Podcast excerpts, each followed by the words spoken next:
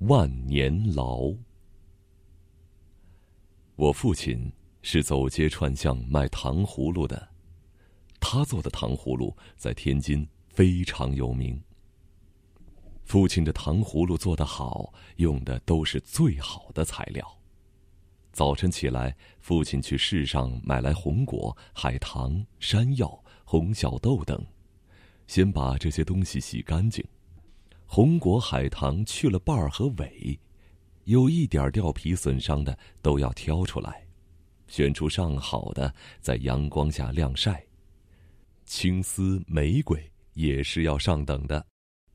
蘸糖葫芦必须用冰糖，绵白糖不行，蘸出来不亮。煮糖用铜锅，铁锅煮出来的糖发黑。小时候，我给父亲当帮手，把炉火焖好，再把一块大理石板洗擦干净，擦上油备用。串糖葫芦的竹签由我一根根削好，洗净晾干，然后一捆捆放在父亲手边。父亲把糖煮开，等能拉出丝来，火候就算到家了。父亲把锅端下来，放在备好的架子上。我在一边往父亲手里递串好的葫芦，父亲接过来在糖锅里滚蘸，蘸好了，一手递给我，一手接过我递过去的没蘸的，我的节奏掌握的正好，一点不耽误，父亲很高兴。父亲教我在石板上甩出糖风来，那是在糖葫芦尖上薄薄的一片糖。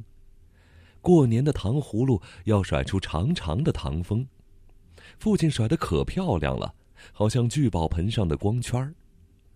父亲说：“我的糖葫芦糖蘸的均匀，越薄越见功夫，吃一口让人叫好。蘸出的糖葫芦不怕冷，不怕热，不怕潮，这叫万年牢。”父亲的认真劲儿。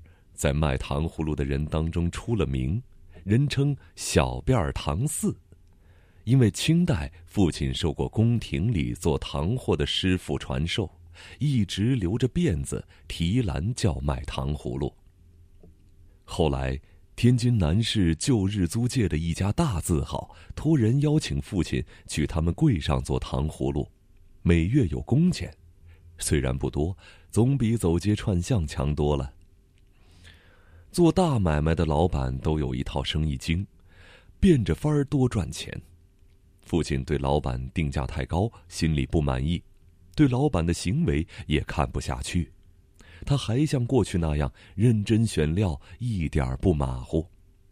老板嫌他扔的太多，让他少扔点儿，掺点儿假，他不听。老板给他派的下手，他也不满意，嫌那个下手不熟练，动作太慢。他常说：“还不如我闺女呢，太慢了。”干了不到一年，父亲就辞去了这份工作，仍然提篮叫卖。自己吃苦不怕，他说：“凭着良心做买卖才是正路，不能做亏心买卖。公平买卖走正道，顾客点头说声好，回头再来，这是宝。”做生意讲实在，是万年牢。父亲教导我做万年牢，就是要做个可靠的人，实实在在的人。无论做什么事，都要讲究认真，讲究实在。